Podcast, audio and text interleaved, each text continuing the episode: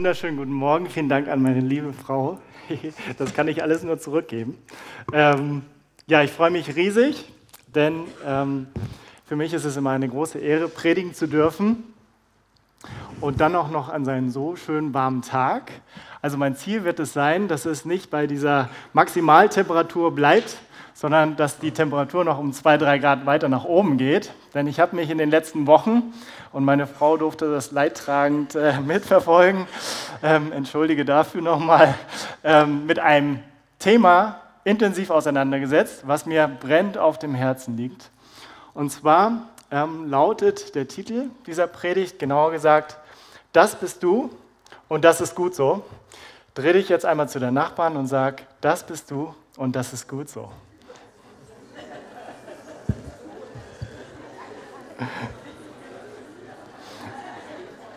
Genau. Das tut doch eigentlich schon mal ganz gut, ja, zu erfahren, dass man eigentlich ganz gut so ist, wie man ist. Aber bevor wir jetzt in die nächsten zweieinhalb Stunden starten werden, ja, und ihr euch entspannt zurücklegen könnt, möchte ich gerne ein Selfie mit euch machen. Ihr habt jetzt vielleicht gedacht, jetzt möchte er mit uns beten. Nein, heute starten wir mal mit einem Selfie. Und zwar ähm, liebe ich es, Selfies zu machen.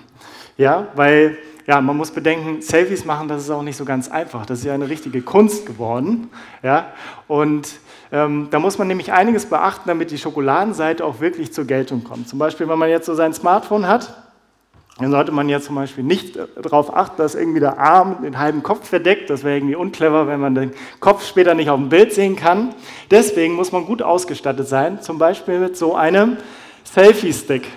Wer von euch hat so einen Selfie-Stick? Einmal die Hände hoch. Keiner mag sich auch. Danke, Marie. Danke, Marie. Das ist ja sehr gut. Ich dachte, ich bin der einzige Verrückte. Ähm, sehr gut. Also, so ein Selfie-Stick ist wirklich richtig gut, weil den kann man ganz einfach so ausziehen, das Handy dann reinlegen, so. Dann kann man das hier so starten. Und dann muss man auch schon weiter gucken, was man so alles beachten muss.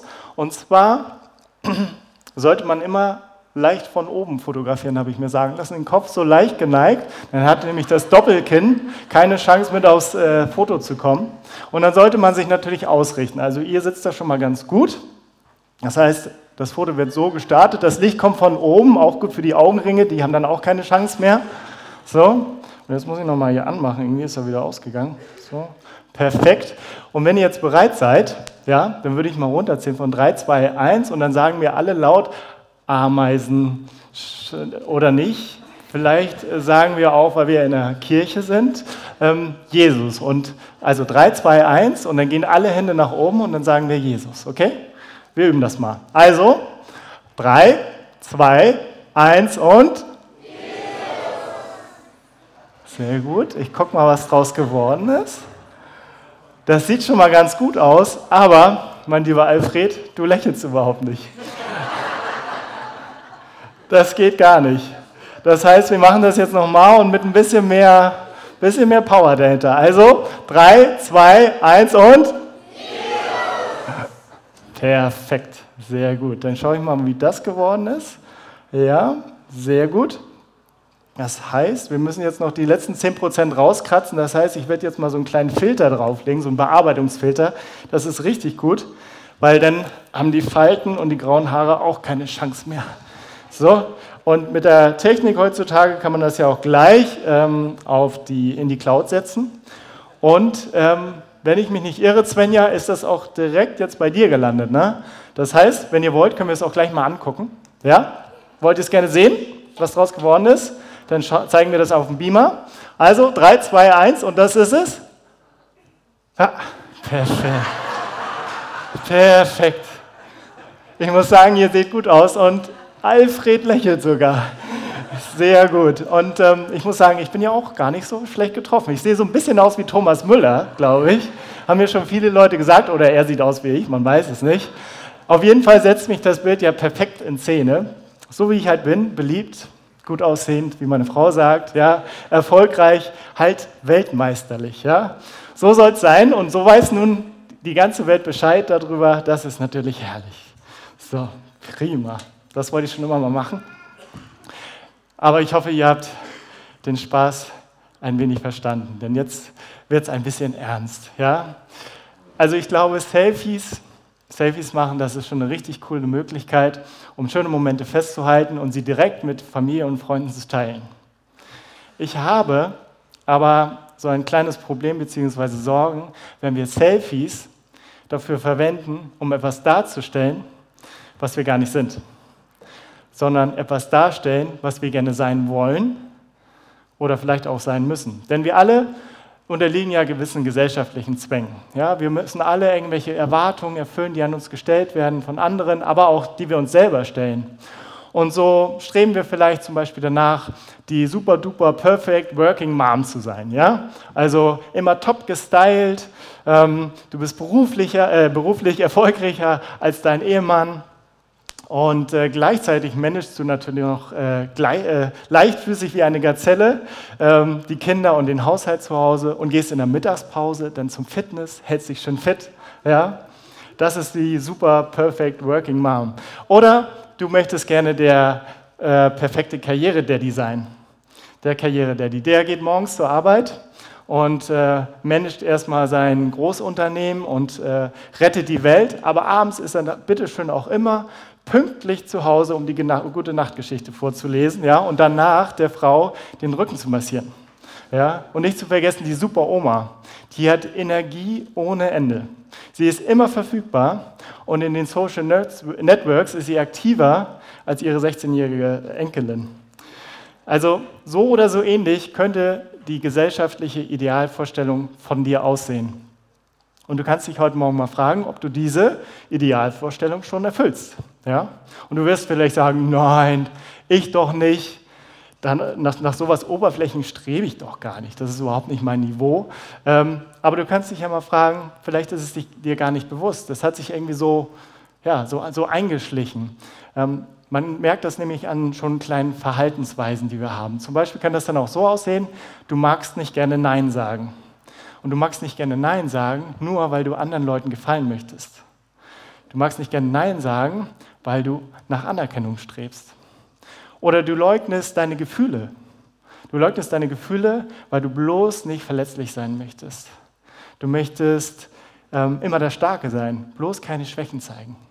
Dein Terminplan, der explodiert. Der explodiert und du versuchst immer noch einen weiteren Termin da reinzustopfen. Warum? Weil Leistung Teil deiner Identität geworden ist. Du definierst dich über deine Leistung. Und das das ist wirklich chaotisch, denn irgendwie merkst du, hier läuft irgendetwas nicht richtig. Hier läuft etwas falsch. Denn wenn wir, hm, wenn wir nicht wir selbst sein dürfen, dann merken wir, irgendwas läuft was falsch und, und wir tragen eine Maske, einen Filter. Und auf Dauer macht uns das Ganze irgendwie nicht glücklich. Dabei hat Gott uns doch eigentlich wunderbar geschaffen. Denn im 1. Mose ähm, Kapitel 1, Vers 27 lesen wir, Gott hat den Menschen ja zu seinem Ebenbild geschaffen, als Mann und als Frau. Und ich denke mit großer Überzeugung, dass das wirklich mit Abstand das beste Selfie ist, das du jemals von dir schießen kannst. Wenn du das beschreibst. Denn Gott sieht dich ganz, ganz anders wahrscheinlich als du. Er sieht dich als einzigartiges Wesen. Du bist wertvoll, du bist geliebt, du bist wunderhübsch, Du bist ein geliebtes Kind Gottes und nicht die Kopie irgendeines Influencers. Du bist das Original. Du bist ein Unikat. Ja? Und ich glaube fest, dass der Schlüssel zu einem erfüllten Leben darin liegt, dass wir ähm, damit wieder anfangen zu erkennen, wer wir wirklich sind. Dass wir lernen, uns anzunehmen, so wie Gott uns geschaffen hat. Und die Frage dahinter ist, wie können wir es eigentlich wieder schaffen, wieder die Person zu sein, die wir wirklich sind? Um diese Frage zu beantworten, schauen wir heute in den ersten Johannesbrief. Und der Verfasser des Johannesbriefes ist äh, mit sehr hoher Wahrscheinlichkeit der Apostel Johannes himself, also ein echter Augenzeuge Jesu. Und er hat diesen Brief äh, an die Gemeinde in Ephesus geschrieben. Ephesus liegt in der heutigen Türkei. Und die Gemeinde hat Johannes angesehen als eine Art Vaterfigur. Er hatte großes Ansehen und das war auch sehr wichtig, denn Er hat diesen Brief geschrieben, um die Gemeinde wach zu rütteln. Er wollte sie wachrütteln und aufwecken. Warum wollte er das tun? Weil die Gemeinde in Ephesus, wie wir so häufig im Neuen Testament lesen, ähm, war gewissen Irrlehren ausgesetzt. Das heißt, das Evangelium, so wie wir es kennen, das heißt die, ähm, der Tod und die Auferstehung Jesu Christi als Gottes Sohn und so weiter und so fort, die wurde ein bisschen in Frage gestellt. Und ähm, da wurde mal hier was hinzugefügt, da wurde mal da was weggelassen. Und stattdessen wurde der persönliche Glauben ein bisschen ja, aufgepimpt und mit anderen Sachen erweitert. Das ging dann so in die äh, mystische Richtung, in die esoterische Richtung. Und die Leute fragten sich dann, hm, was ist denn nun die Wahrheit hier? Woran können wir wirklich erkennen, dass jemand authentisch seinen Glauben lebt und nicht vorgibt, jemand anderes zu sein? Das ist also ungefähr ja, eine ähnliche Situation, in der wir auch heutzutage stecken. Und Johannes wollte nun Klarheit in diese Situation bringen und ich bin fest davon überzeugt, dass er auch uns Klarheit bringen wird. Deswegen schauen wir mal in den ersten Johannesbrief, Kapitel 3, die Verse 18 bis 22.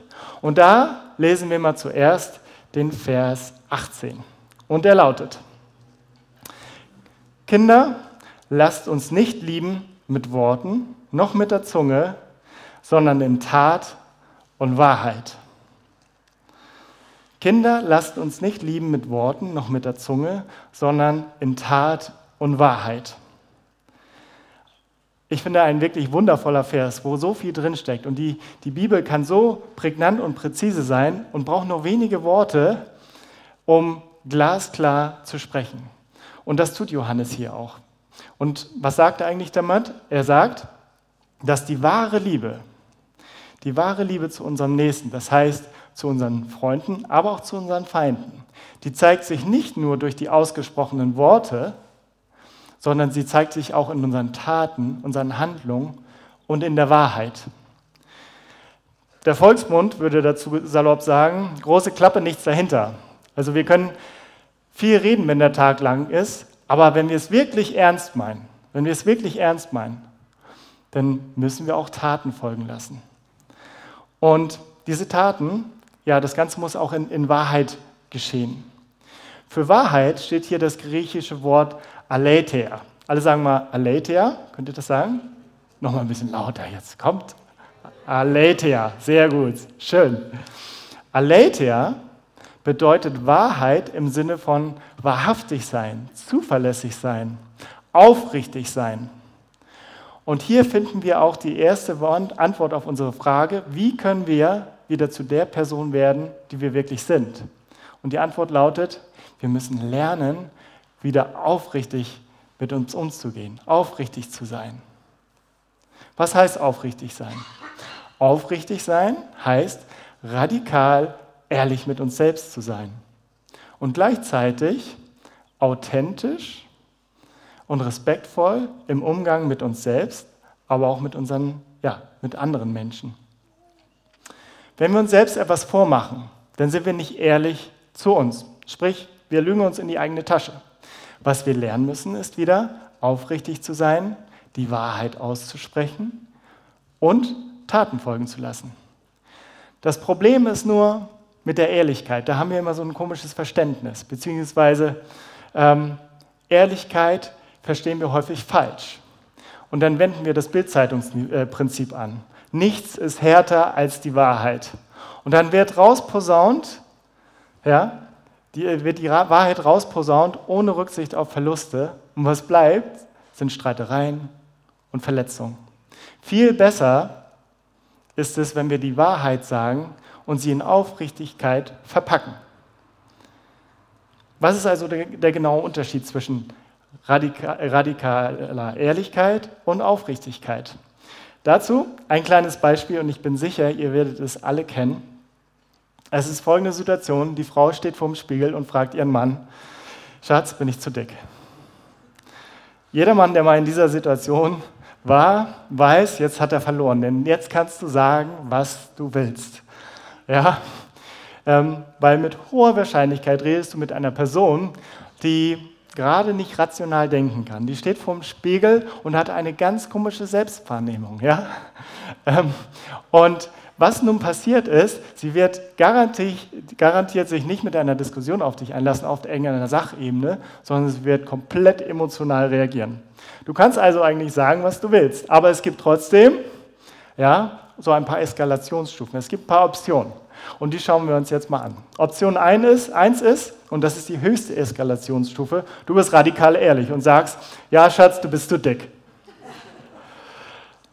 Ja Schatz, du bist zu dick. Ähm, du kannst sicher sein, bei dieser Antwort gibt es am Ende keine Gewinner. Ähm, besser wäre Option 2. Und Option 2 sieht so aus, dass du versuchst immer noch die Wahrheit zu sagen, aber du verpackst die ein bisschen humorvoll mit einem Kompliment. Das heißt, du könntest sagen, schäm dich nicht, ähm, dafür hast du noch sehr gute Augen. Das ist schon mal ein bisschen besser. Ja, aber auch noch nicht optimal, weil auch da glaube ich, ähm, äh, wird deine Frau deinen Humor nicht gerade toll finden. Option 3 ist, du bist wirklich aufrichtig. Und ähm, das muss ich selber ablesen, weil in solchen Drucksituationen, äh, Drucksituationen fallen mir solche gescheiten Sätze auch nicht immer ein. Das heißt, du könntest sagen, ich habe schon länger bemerkt, dass du dich nicht wohlfühlst in deiner Haut. Das verstehe ich sehr gut, mein Schatz. Wie kann ich dir helfen, dass du dich wieder besser fühlst? Wollen wir vielleicht zusammen eine Diät machen?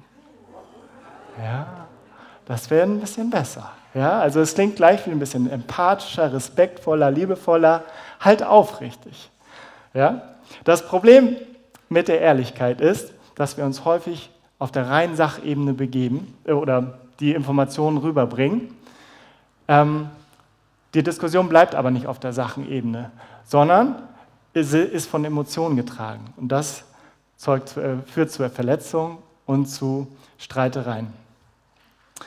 Wenn du aufrichtig bist, dann achtest du die Umstände, die Gefühle und die Emotionen deines Gegenübers. Und dann bist du aufrichtig, authentisch. Wenn wir also anfangen, einen aufrichtigen Lebensstil zu haben, das heißt, wieder ähm, einen Stil zu haben, der, ähm, wo wir uns nicht selber belügen, der von der Wahrheit geprägt ist, dann können wir wieder lernen, authentische und liebevolle Beziehungen zu führen. Und das ist halt auch der erste Schritt, wenn wir wieder zu der Person werden wollen, die wir wirklich sind, dass wir lernen, wieder ehrlich und aufrichtig mit uns selber umzugehen.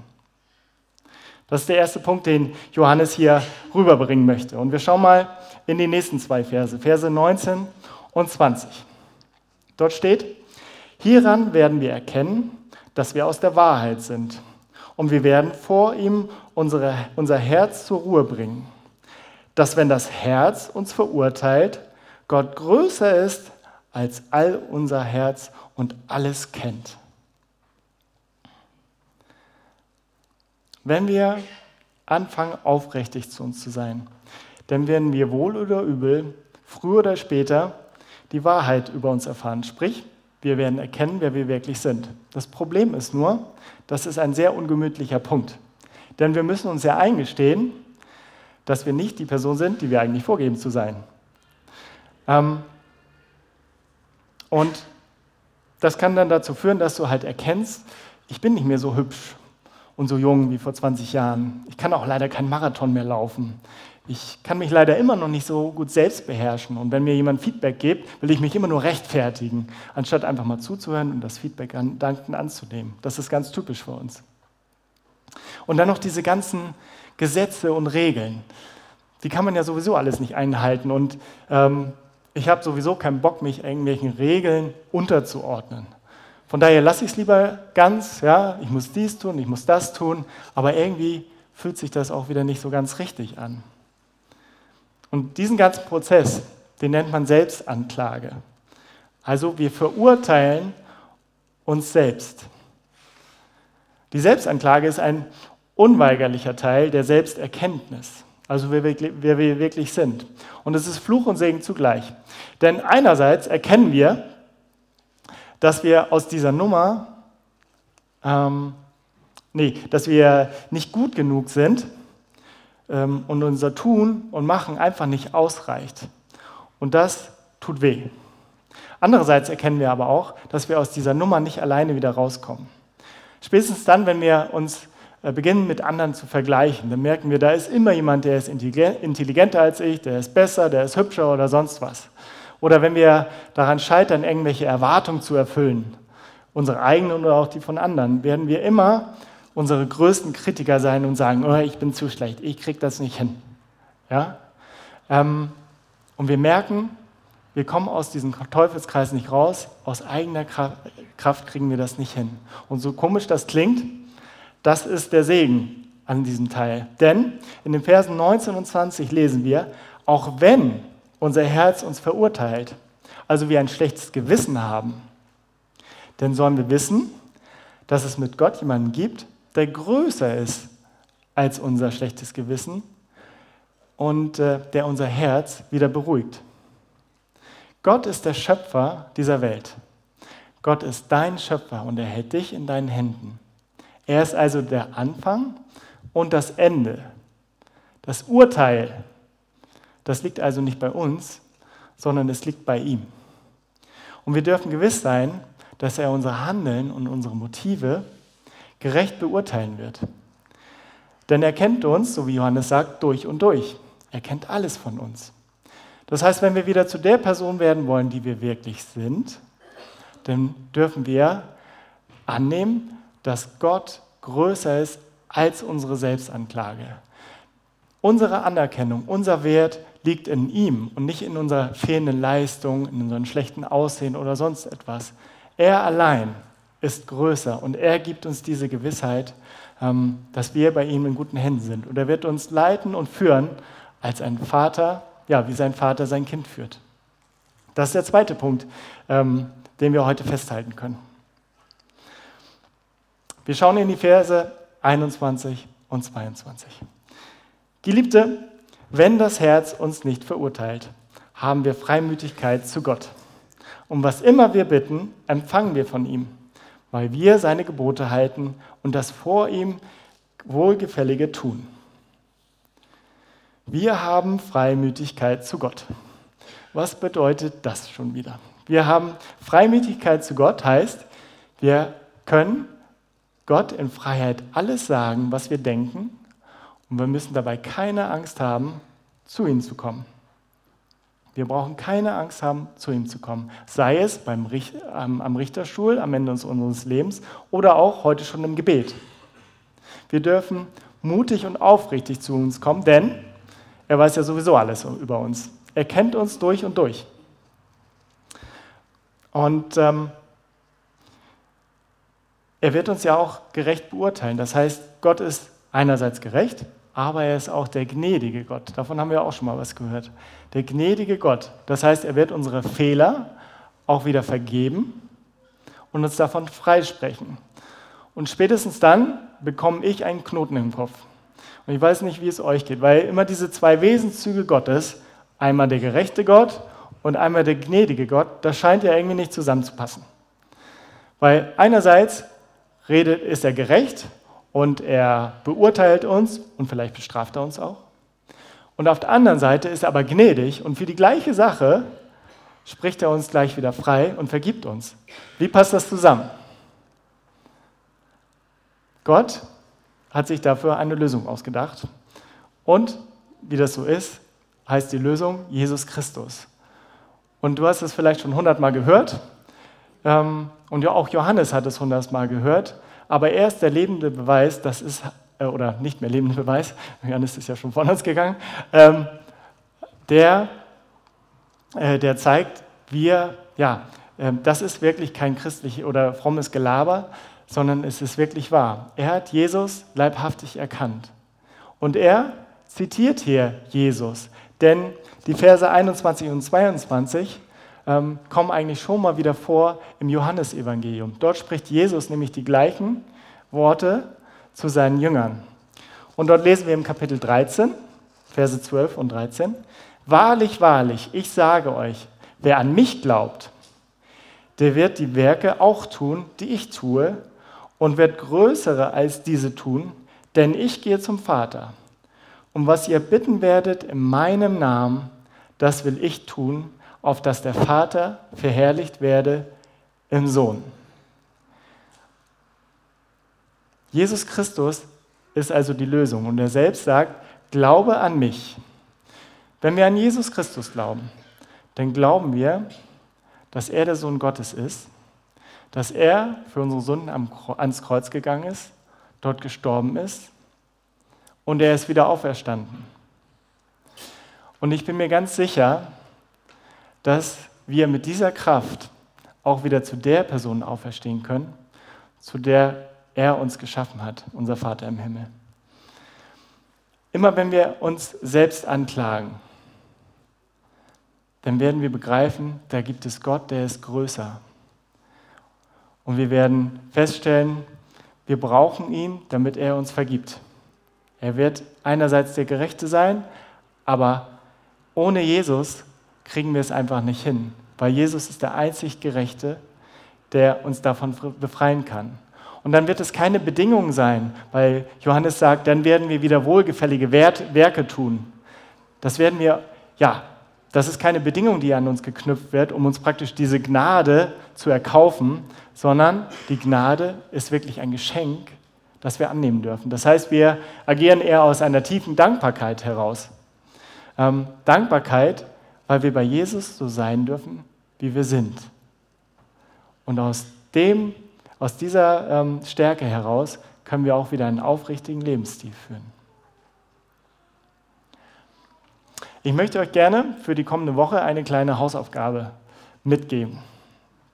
Und zwar ähm, möchte ich euch bitten, dass ihr alle eure Selfie-Smartphones mal zur Seite legt und stattdessen euch so einen Spiegel zulegt. Das ist nicht irgendein Spiegel, sondern das ist ein Vergrößerungsspiegel. Ein echt fieses Teil. Denn da können wir wirklich alle Details sehen, ob sie uns gefallen oder auch nicht. Und wenn du so einen Spiegel hast, dann nimm ihn dir mal jeden Morgen zur Hand, schau hinein und frage dich, wer bin ich? Und dann wirst du vielleicht denken, also dich kenne ich schon mal nicht, aber die Zähne putzen tue ich dir schon mal. Und das ist der erste Weg oder der erste Schritt, denn du solltest unbedingt mal diese Person im Spiegel mal wieder kennenlernen. Und wenn du dann in diesen Spiegel guckst, dann sei aufrichtig mit dir. Schau dich mal genau an. Und dann wird dir vielleicht nicht alles gefallen, was du siehst. Dann siehst du ganz fiese Mitesser auf der Nase, irgendwelche Falten, grauen Haare, vielleicht sogar ein paar Narben. Aber die Wahrheit ist, das bist du. Und du darfst lernen, dich wieder so anzunehmen, wie du bist. Denn auch Gott nimmt dich so an, wie du bist. Wenn er in den Spiegel guckt mit dir, dann sieht er nicht auf deine ganzen Fehler, die du jetzt alle aufgezählt hast, er sieht nicht, dass du immer noch Groll hast gegen deine Arbeitskollegen. Er sieht nicht deine Selbstanklage, deine zweifelhafte Selbstwahrnehmung. Er sieht dich in einem ganz anderen Licht und das ist das Licht der Welt, Jesus Christus. Alleine der Glaube an Jesus Christus macht dich zu einem aufrichtigen und gerechten Menschen, sagt die Bibel. Alleine der Glaube.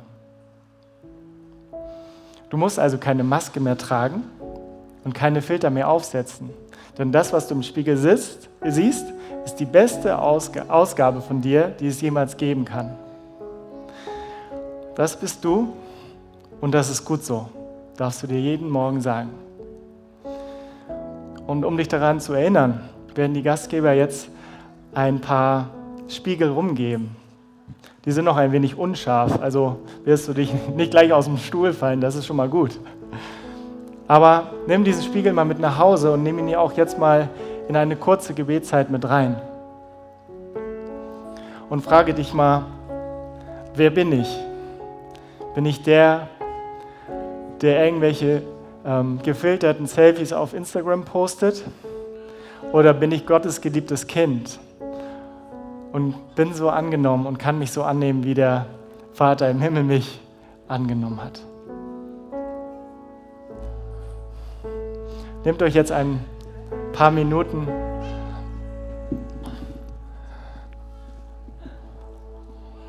Und wir gehen ins Gebet und Jane begleitet uns dabei.